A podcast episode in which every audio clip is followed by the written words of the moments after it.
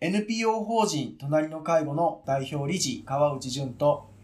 介護福祉士兼フリーアナウンサーの柴山信子がお送りする皆様の家族介護のお悩みに答えていくポッドキャストです。川内さん、新型コロナの影響で、介護をされてる、まあ、特に遠距離介護されてる方はね、やっぱり会いには行けないし、なかなかこう連絡も取りづらいね、状況長く続いていますね。はい、まあ、緊急事態宣言解除されましたけど、まあ、またね、まだまだ予断は許さないってところもある中ですけども。そうですね。うん、かどうですか？遠距離介護されている方の、なんかこう、いろんなお話なんか聞いてて、うまくこう、工夫されてやってる方とかもいらっしゃるんですか？はい。もう、これは、あの、一口に言ってというか、あの、上手にされてる方の共通点。はああるんですね、があるんですよ、うん、あの実は。えー、それは何かというと、えお遠くの家族よりも近くの他人を頼れてる人は上手にできてますね。遠くの家族より近くの他人はい。はあ、あのー、活用活用というか、頼れてる方。頼れてる。うんうんうん、はい。方は、あの、遠距離介護でも、またはもっと言うとこのコロナの騒動が起きても上手に乗り切っているかなと思っていて、えー、どうしてもその家族でまずはあのしっかり支えなきゃっていうふうになると、はい、えー、遠距離であれば当然限界がありますしまた、まあ、コロナによってやっぱり会いに行けなくなっている。うん、ででまあ私は働きながらその介護をされてる方の相談に乗ることがもう多いんですけれども、えあの会社の移動によって当然いろんな地域に移動される方もたくさんいるわけなんですね。えー、でそうするといつも親元親の近くに住むことができるわけでは仕事上なかったりするんですと。うん、で言うとあのそもそも、うん、自分が、えー、常に親のサポートに回ることが難しいということを客観的に捉えて、はい、えー、で、えー、いつも自分が近くにいられないのであればじゃあ頼れるいろんなものをたちをしっかり調べておいて、うん、えー、頼っている方は全く影響を受けずにケアが継続できてるかなと思うんです。ああそうですこのコロナの状況であっても、うん、遠距離であっても、うん、でなのでまあ例えば隣近所の方と電話番号交換をされてたりとか、はい、あの当然その地域の高齢者の何でも相談所である地域包括支援センターを頼れてたりとか、あで親の状況であれちょっと心配かもって思った時にそういったところに連絡をして大丈夫だという話なのかいやじゃあ少し心配な状況があるからあのこういうとこに、ま、病院にかかってみましょうかっていうことだったりとか。で病院に行く時にもじゃああの介護タクシーを使っていこうかとかっていうふうにあのうまく周りをこう頼れてるとあのそのたんびにあの規制しなくても、うん、うまく状況に適用されたり対応されたりするんですけど、えー、まず家族が行かなきゃっていうふうになると当然あの状況の発見は遅れますし、うん、例えば、ね、東京から九州とか北海道ってなれば片道どう見ても、まあ、空港の近くにお互い住んでても2時間から3時間はかかるので、うん、えーでそれをなんかちょっと今日朝お腹が痛いんだけどっていうだけで駆けつけるわけには当たり前ですけど行かないので、えー、でもあの近くのご近所の方や、まあ、地域包括の方、まあ、もしくはまあそのケアマネージャーが担当でついてればケアマネージャーの方々とうまくこう連携ができていれば、あの早めにそのご病気に気づけたりとか、あ状況の変化にも気づけるので。なので、うん、もうやっぱり遠距離の方の共通項はもう本当にあの周りを頼れてるかどうかに左右されるだろうなと思っています。はいはい、遠方に住むご本ご家族でご本人さんにとっても、まあ、関係があるってことが、まあ、安心早いうちからそういうのが安心になってるんですね。そうなんです。あの実はあのご本人ですね。あの親御さんにとっても決してそれはあの悪い環境ではないので、えー、なので、えー、まずはあのそういう体制が作れないかどうかを考えていただけるといいかなと思いますし、はい、まあ遠距離を上手にされてる方々ってえー、っとまあ近くのその他人をこういうふうに頼ってみたんですけど家族としてはこれでいいんでしょうかっていうその答え合わせのようにして相談に来られる方もいらっしゃるんです。つまりあのやっぱり家族が直接やるべきなんじゃないかというふうに思いながらもでも仕方がないからこういうふうに頼ってるっていう感覚もあったりするんですけどいやいやもうそれが正解ですと。よく伝えることもあっていやさすがあの優秀なビジネスパーソンの方々はその調整能力は非常に長けてらっしゃるので、あのご近所の方の頼み方もお上手ですし、あのいろんな機関の調べ方もとってもお上手で上手に頼ってらっしゃるんです。ただあとはこれでいいのかっていうことを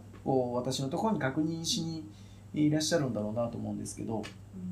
えー、いやその方がいいんですっていうようなことを、おいろんな角度からあのいろんな根拠からお伝えすることが遠距離の方には多いですかね。うん。はい、頼もしいですねそういうお話聞くとね。あえー、はい、えー、そうですね。はい。ありがとうございます。今回のまあお悩みがやはり遠距離介護をされている方の、うん、はい、からのお悩みということで、ラジオネーム A コーさん、40代の女性の方からです。はい、家族は夫と中学生の息子と3人暮らしです。はい、我が家から車で2時間ほどのところに実の母が1人で住んでいます。父はすでに他界しています。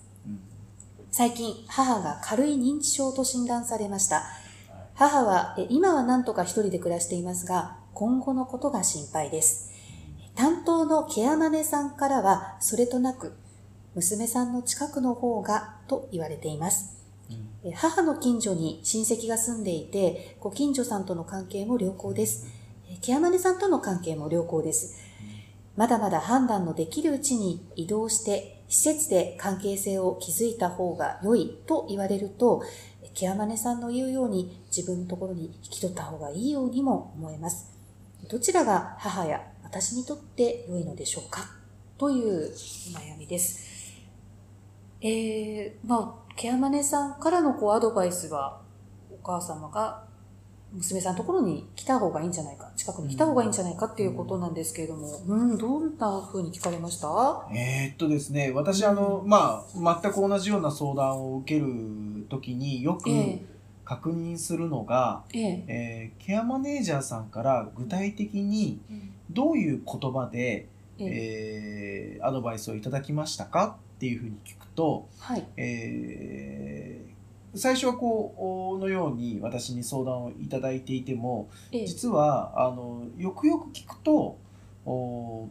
娘さんがあの来られるとご本人がとても表情が穏やかになりますねって言われましたっていうのが分かったりするんです。これどどういう意味かというと、はあ、それをこの娘さんとしては、うんいろんな思いもあってというか実はもう潜在的に親をほっといてるんじゃないか自分はっていう気持ちがあってでケアマネージャーさんのちょっとした一言が、あのこの娘さんにまあ今回ラジオネーム A 子さんに突き刺さってしまう。うところがあるのかなと思ってるんです。で言うとまず私はそこを確認することが多くってケアマネージャーさんとしての真意といいますか、をあの改めてお伺いすることが非常に多いです。で、えー、ほとんどが、えー、ケアマネージャーさんの温かいお言葉だったりとか、もう一つあるのは、はい、あの実は、えーと、この A 子さん側というか、まあ、あのご家族側がいや認知症で一人暮らしなんだからとにかく24時間365日誰かが一緒にいないとダメなんじゃないんですかっていうことを強く強く求めていくとおいやそれだとやっぱりご家族がそこまではあの介護保険のサービスではできないのでご家族が近くにいるしかないですかねっていうようなお答えをされてるケースもあります。でなのでかどんなコミュニケーションによってこういった受け取りを娘さんがされたのかなっていうのことはうんあの確実に確認をするようにえーしているんですけどで、えええーそういう気持ちになって、えーしまうのはもう娘さんとしてもこれも当然なことですしお母様を大事に思うからそういう気持ちになってらっしゃるので、えそう思うことが悪いというわけではないんです。はい。大事なことはあのー本当にこうケアマネージャーさんとしっかりとした信頼関係というか自分が不安なんだっていうようなことをどれだけこうケアマネージャーさんとお伝えがあのこういった状況になる前からですね、えーお母様の症状が強くなってくる前に、まあ、まだ軽いという状況なのでまだ、まあ、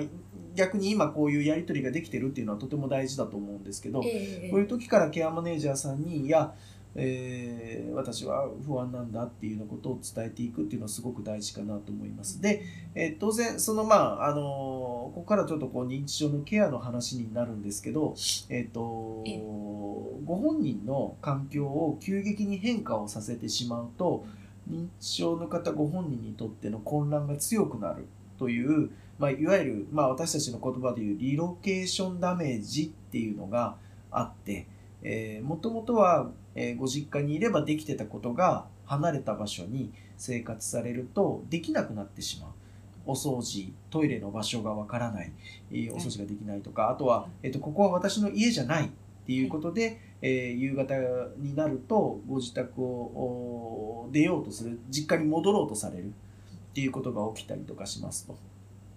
で一般的にはそうですね。あの、そうですね。望ましくないことになるんですよね。なんです環境を変えるということはね。ええそうなんです。あの、いわゆる、あの、認知症というご病気は、短期記憶障害といって、えー最近の記憶については、あなかなか、あの、とどめることができないというご病気ですと。でも、長期記憶と言われる、まあ、あの、昔からの慣れ親しんだ環境は、あの、その、お持っている記憶がしっかりあるので、忘れてなくて、えー例えば料理ができたりとか、お掃除ができたりとか、